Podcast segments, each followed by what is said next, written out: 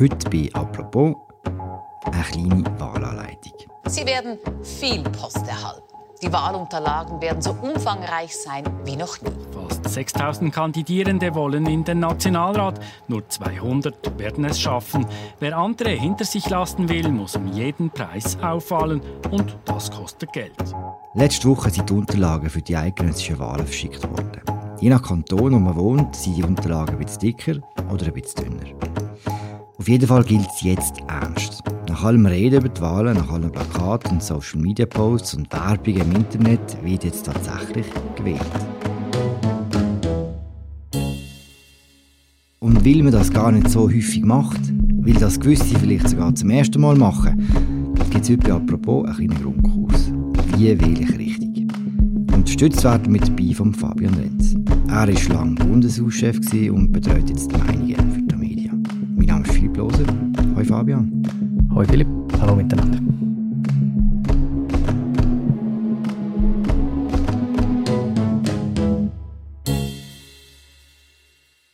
Fabian, bevor wir uns tatsächlich ums Wählen kümmern, offenbar weiss so viele Leute wie noch nie ins Bundeshaus. Es gibt Kandidaten- und Listenrekord. Warum ist das so? Also wichtige Treiber von der Entwicklung sind die etablierten Parteien. Du hast es erwähnt, eben die Nationalratswahlen sind äh, Listenwahlen, also ähm, die Parteien treffen eine Auswahl an Kandidierenden, die sie ins Rennen schicken. Und es gibt so einen Trend, dass man immer mehr Unter- und Nebenlisten macht, also dass jede Partei noch ähm, äh, separate Jugendlisten macht, eine separate Liste nur mit Frauen, eine separate Liste nur mit Senioren. Ähm, es ist so der Versuch, zum ähm, möglichst spezifische Gruppen von Wählerinnen und Wählern anzusprechen. Und äh, die Listen sind dann auch untereinander verbunden, also in sogenannten Listenverbindungen. Also ähm, das gibt den Parteien einen gewissen mathematischen Vorteil, wenn es dann um ähm, Zuweisung von den äh, Sitz geht ja, das ist ein Trend. Man muss dazu sagen, unsere Bevölkerung wächst, wird breiter, wird vielfältiger. Vielleicht ist das ein Stück weit unvermeidlich, dass in der wachsenden Bevölkerung halt vielleicht auch eine wachsende Zahl von verschiedenen Leuten Anspruch erheben, ins Parlament zu kommen. Hast du mir vielleicht noch ein paar konkrete Zahlen, Fabian? Wie viele Leute wollen ins Bundeshaus gewählt werden am 22. Oktober? Laut dem Bundesamt für Statistik liegt die Zahl der Kandidaturen bei gut 5900, bei einem Frauenanteil von rund 40 Prozent. Das ist ein äh, neuer Höchststand. Und es sind insgesamt über 600 verschiedene Listen schweizweit, die hm. zur Auswahl stehen. Und je nachdem, wo ich wohne, komme ich recht viele Listen über in diesem Gouverne, oder? Das ist ja so, genau. Das wird dir heimgeschickt und dann hast die ganze Auswahl, wo sie in deinem Kanton, es gibt nicht in allen Kantonen, alle Parteien zu wählen, aber die Auswahl, wo, wo es in deinem Kanton gibt, die hast du dann sozusagen auf A5-Format komprimiert. Was ich mich frage, wenn ich das Gouverne heimbekomme, ist, warum kann man das eigentlich nicht online machen? Man kann Steuern heute online einreichen, ohne dass man muss noch etwas ausdrucken muss. Beim Wählen gibt es immer einen riesen Papierkrieg. Das Wählen online, also das E-Voting sogenannte, ist eine politisch ganz stark umstrittene Sache. Es hat in der Schweiz Anläufe gegeben, das einzuführen. Ähm, es ist auch noch nicht abgeschlossen, das Thema, aber man ist dort eigentlich noch nicht wirklich weit. Also auf nationaler Ebene noch fast gar nicht.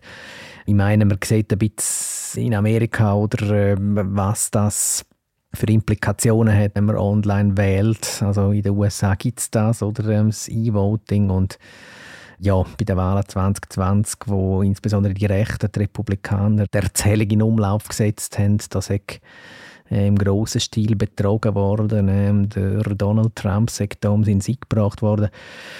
Ja, ich meine, Wahlbetrug äh, ist etwas, wo vorkommt, da muss man sich gar nicht vormachen, inwiefern das E-Voting anfälliger ist für das. Das ist ja so ein bisschen eine Frage, oder? Ähm, es hängt natürlich sehr viel davon ab, wie sicher werden die Systeme gemacht, wie gut sind die geschützt und ebenso wichtig sicher die Frage, wie groß ist das Vertrauen der Bevölkerung in so ein System und ähm, ja, das ist ein politisch heißes Eisen und äh, in der Schweiz sind wir da noch sehr analog unterwegs.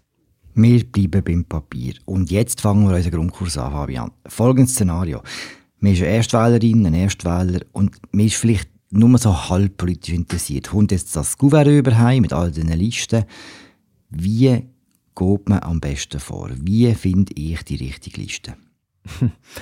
Also der erste und wichtigste Tipp ist natürlich, ein Zeitungsabo ähm, zu lösen.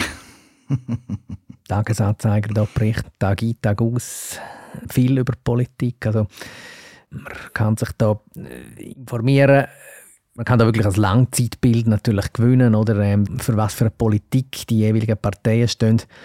Das ist jetzt der Werbeblock gewesen. Nein, also im Ernst, äh, ich glaube, es ist wahrscheinlich schwierig, oder wenn man jetzt sich überhaupt nicht, oder wie du jetzt gesagt hast, nur sehr oberflächlich für Politik interessiert und dann äh, am Wahltag auf einmal äh, mit diesen Listen konfrontiert ist und dann aus dem Stegreif sich soll ähm, eine Meinung bilden, welche Partei einem jetzt am ehesten entspricht. Ich denke, das ist schon nicht ganz einfach. Also am besten geht es natürlich, wenn man das politische Geschehen kontinuierlich ein bisschen mitverfolgt. Und selbstverständlich äh, hat man heutzutage breite Möglichkeiten, sich zu informieren über ähm, Positionen, die eine Partei vertreten. Ähm, also gewisse Informationen findet man in der Regel schon in den Wahlunterlagen, äh, je nachdem, wo man wählt, ein bisschen mehr oder ein bisschen weniger. Und selbstverständlich ist es mit dem Internet auch nicht mehr so ein Problem, herauszufinden, für was für Positionen bestimmte Gruppierungen stehen. Ich meine, so bei den grossen etablierten Parteien weiß man das in der Regel ja auch einigermaßen. Also sogar wenn man nur halb an Politik interessiert ist, aber es gibt natürlich viele so kleine Splitter und Randgruppen, äh, wo für einen ja interessant werden können, wenn man sich mit äh, großen Parteien, mit denen ihre Politik nicht wirklich identifizieren kann. Denn das sind dann eben so die Momente, wo man sich dann vielleicht anfängt zu interessieren dafür, ja, was ist eigentlich die kleine Liste mit dem merkwürdigen Namen, für was stöhnt die eigentlich? Und ja, da hat man auch heute Internet sei Dank relativ breite Möglichkeit, sich anhand von der Online-Auftritt von diesen Gruppierungen ein Bild zu machen. Was es auch gibt, das sind sogenannte Wahlomaten, oder also sie haben unterschiedliche Titel. Also das bekannteste in der Schweiz ist Smart Vote. Die allermeisten Kandidierenden ähm, füllen dort einen Fragebogen aus, wo es über ihre politischen Positionen Aufschluss geben. Und man hat jetzt die Möglichkeit, selber den Fragebogen auch ähm, auszufüllen und dann ähm, auf die Art und Weise zu ermitteln, mit wem man die grösste Übereinstimmung hat. Aber ähm, um das noch zu sagen, es ersetzt natürlich kein Zeitungsabo. Ein paar technische Fragen, Fabian. Wenn ich jetzt sage, ich will keinen Namen wählen, sondern ich will nur eine Liste nehmen, dann ist das möglich. Man kann eine leere Liste äh, reinlegen. Wer kommt denn gerade Stimmen über? Wie werden die verteilt? Also wenn man eine leere Liste einlädt und sie leer lässt, dann gibt es für niemanden Stimmen, aber man hat dann natürlich die Möglichkeit, auf die Leerliste nehmen aus allen beliebigen Listen einzutragen. Also man darf keine äh, Namen nehmen, die nicht auf irgendeiner Liste vertreten sind, aber ansonsten ist man da frei, sich seine eigene Auswahl zusammenzustellen. Man muss auch nicht äh, alle Listenplätze äh, vergeben. Also man kann auch sagen, es gibt, obwohl mein Kanton äh, 30 Nationalratssitze gut hat, gibt es nur zwei Kandidaten, die mir wirklich passen. Die schreiben nur die zwei auf. Genau, also da ist man in dem Sinn nur bedingt an die Vorauswahl äh, gebunden, wo einem mit diesen Listen präsentiert werden. Man ist nicht völlig frei, eben, man muss Leute nehmen, die auf der Liste stehen, aber es muss nicht in dieser Kombination sein, wie sie einem von den Parteien vorfabriziert wird. Das, was du beschreibst, das nennt man Panaschieren. Mir ist nicht ganz klar, wie die Stimmen genau verteilt werden. Nehmen wir ein Beispiel. Wir haben die SP-Liste, wir streichen jemanden von dieser SP-Liste und nehmen dafür jemanden von der SVP drauf. Wer kommt jetzt alle Stimmen über? Also wenn du jemanden von SP strichst und jemanden von SVP draufnimmst, dann ist das eine entsprechende Listenstimme für die SVP und die restlichen Stimmen die gehen dann immer noch an die SP. Das heisst, wenn du jetzt 30 Plätze hast, wie in deinem Beispiel, jemanden streichst, dann gehen 29 Stimmen an die SP und eine wird dann an die SVP gehen. Exakt. Okay. Man kann nicht nur panaschieren, man kann auch kumulieren. Was ist das? Also man darf, wenn man das will, einen vorgefertigten Namen auf der Liste streichen und dafür einen anderen Namen, der auf der Liste steht, doppelt hersetzen. Das darf jede Kandidatin und jeder Kandidat maximal äh, zweimal ähm, auftauchen auf einer Liste. Also man kann nicht irgendwie, wenn es um zehn Sitze geht, zehnmal den gleichen Namen aufschreiben, aber zweimal den gleichen Namen, das ist möglich. Das ist ein Mittel, um äh, die Chancen von Kandidierenden zu erhöhen, die vielleicht weiterhin auf der Liste platziert sind. Nehmen wir wieder das Beispiel mit zehn Sitzen, die zu verteilen sind in einem Kanton und dann macht der Liste drei Sitze aufgrund für eine Liste stimmen und wenn alle Kandidierenden auf dieser Liste die exakt gleiche Anzahl Stimmen haben, dann sind es dann einfach die drei Obersten, die gewählt werden. Das heißt, je weiter oben man platziert ist, desto bessere Chancen hat man und mit der Kumulation, mit dem Kumulieren haben eben auch Leute auf hinteren Listen Plätzen so eine leicht verbesserte Chance, ähm, Plätze gut zu machen, also vielleicht Leute zu überholen mit den Stimmen, die weiter oben platziert sind auf der Liste. Ja, sehr häufig ist es dann aber auch so, dass bisherige, die schon weit oben auf der Liste stehen, kumuliert werden. Für das Kumulieren gibt es in dem Sinne nicht irgendwelche Beschränkungen. Also jeder Name auf der Liste kann kumuliert werden. Wenn ich jetzt kumuliere und einen Fehler schreibe in den Namen, zählt denn die Stimme noch? Also oder grundsätzlich äh, muss man sagen, es gibt äh, Regeln beim Ausfüllen von der Wahlzettel und wenn man die Regeln nicht einhält, dann ist die Stimme nicht gültig. Oder? Also, äh, die Bundeskanzlei hat vor den Wahlen 2019 hat sie so eine Broschüre verbreitet, wo sie aufgeführt hat, was zum Beispiel alles verboten ist. Also wenn man jetzt kumulieren will, oder, dann kann man nicht einfach den Namen, den man will, nehmen, dann zu dem Namen unten dran gehen, den durchstreichen und dann einfach Gänsefüßchen oder Dito herschreiben. Oder dann wäre die Stimme ungültig. Was so Schreibfehler betrifft, da gibt es gewisse Ermessensspielräume. Ich meine, die werden dann vor allem dann von Bedeutung, wenn es sehr knappe Resultate gibt. Also ganz berühmt ist ein Fall gewesen, wo, ja, das ist jetzt über 20 Jahre her, Stadtratswahlen in Winterthur wo der Jürg Stahl von der SVP kandidiert hat, gegen eine SP-Kandidatin mit dem Namen Pearl Pederniana, also ein Name, der jetzt nicht äh, so wahnsinnig verbreitet ist jetzt da in der Umgebung von Winterthur. Und äh, die Frau, die Sozialdemokratin, die hat äh, die Wahl dann am Ende gewonnen mit einer Stimme Unterschied, oder? Also bei einer Stadt mit doch äh, mehreren Zehntausend äh, Wahlberechtigten. Und äh, dort ist dann der Fall gewesen, dass das Wahlbüro wirklich hat müssen entscheiden was wir jetzt eigentlich gelten und was nicht. Also es, äh, bei der Frau Pederniana äh, hat es dann Schreibweisen auf den Wahlzettel wie Frau Panorama, Pearl Pedalo, Pearl Pedarnanini, Pearl Pedero, also äh, relativ kunterbunte Auswahl an äh, Schreibweisen und Versionen. Man war dann, glaube ich, relativ grosszügig gewesen, äh, in der Auslegung von dem, was man noch gelten lassen hat. Ähm, aber es ist dann natürlich auch umstritten gewesen, oder? Weil mhm. bei so knappen Resultaten, also irgendwo muss man eine, eine Linie ziehen. Aber ja, da gibt es einen gewissen Spielraum. Ich meine, grundsätzlich muss der Wille vor wahlberechtigter Person klar erkennbar sein. Oder? Und mhm. wenn jetzt Kandidatin Sarah Meier mit Y heißt und irgendjemand schreibt halt Meier mit I, äh, gehe ich jetzt davon aus, so eine Stimmbürde zählt. Oder? Was gibt es denn sonst noch für Regeln, dass eine Stimme ungültig könnte werden könnte, außer jetzt eben Dito schreiben oder ganze Füßchen? Ja, ich glaube, man muss es ein bisschen von umgekehrter Seite her anschauen. Oder? Ähm, es gibt einfach Regeln, die man einhalten muss. Oder? Ähm, die Kandidierenden die haben Nummern. Die Nummer muss aufgeführt werden. Eben, es muss Name, Vorname muss vorkommen.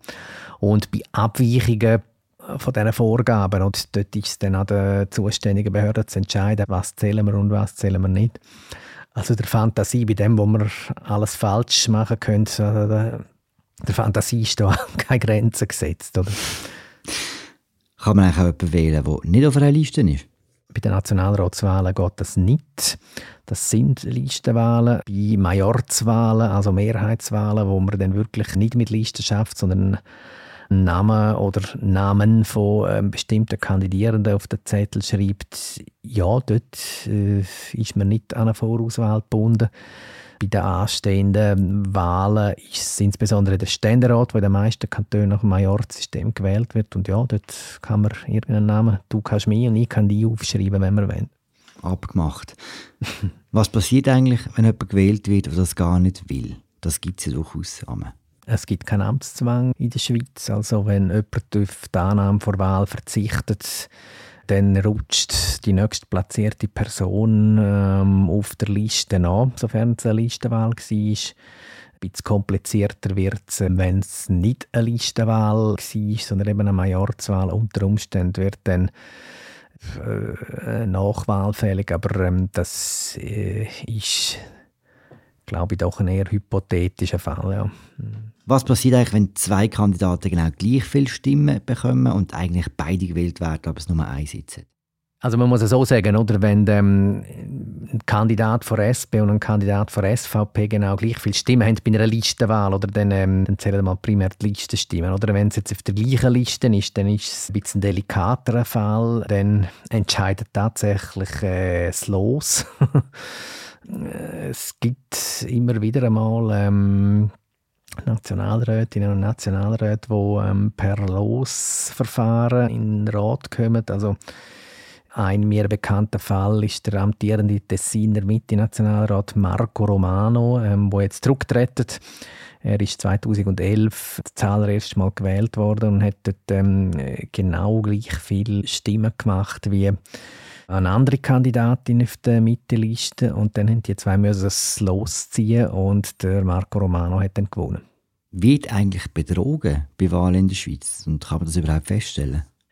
Es gibt Fälle von Wahlbetrug oder vermutetem Wahlbetrug. Ja, so Fälle kommen vor. Also insgesamt gehören die Wahlen von der Schweiz sicher zu äh, international ähm, ja, saubersten. Oder? Also Wahlbetrug im grossen Stil, nein, aber es gibt immer wieder Einzelfälle von Wahlen, die ja, nicht ganz sauber laufen. Das hat mal 2017 ähm, eine lokale, also das ist nicht eine Wahl, aber eine Abstimmung die hat annulliert werden. Also dort ist es um die Stadt Moutier im Berner Jura gegangen, wo darüber entscheiden müssen, ob sie sich im Kanton äh, Jura will ähm, anschliessen und dort ist es offenbar zu Unregelmäßigkeiten im gröberen Stil gekommen, so dass dann die Wahl annulliert worden ist.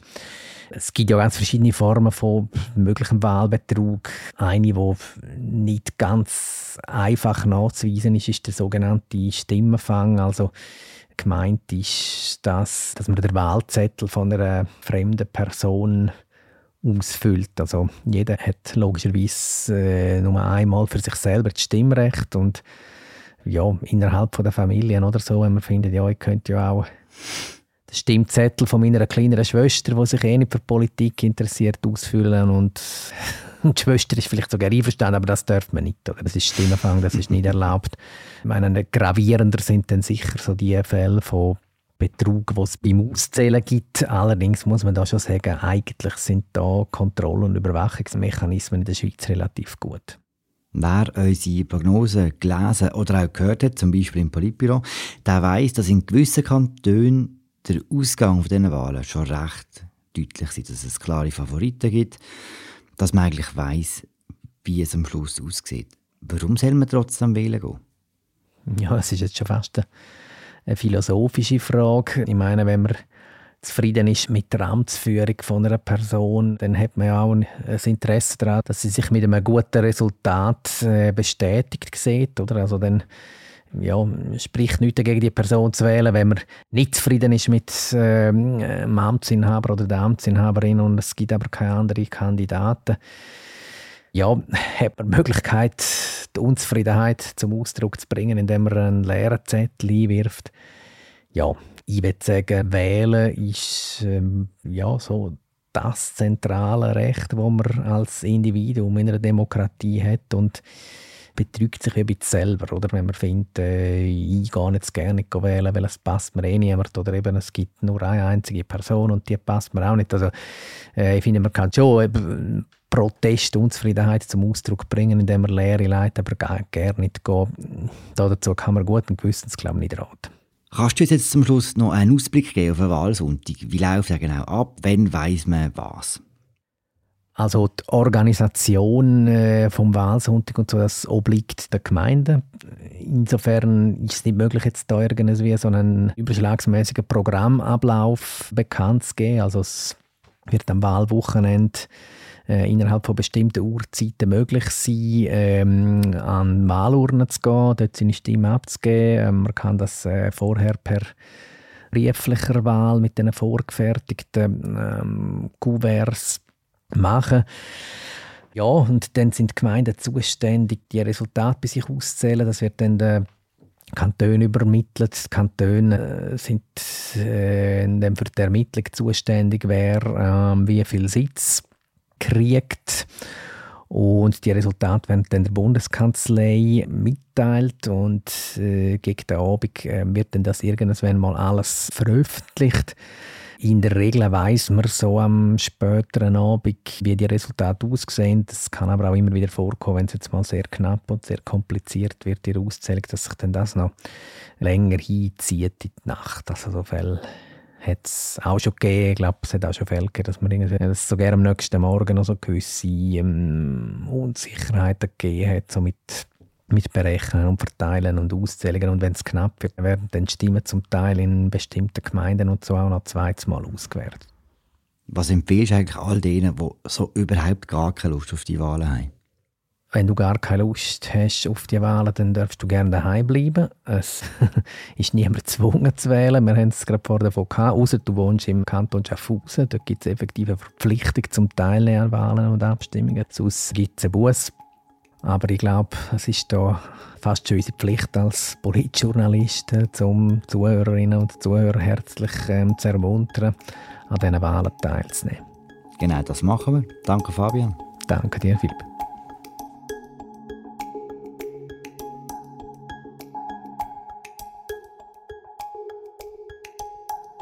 Das war unser Grundkurs zu den Wahlen vom 22. Oktober.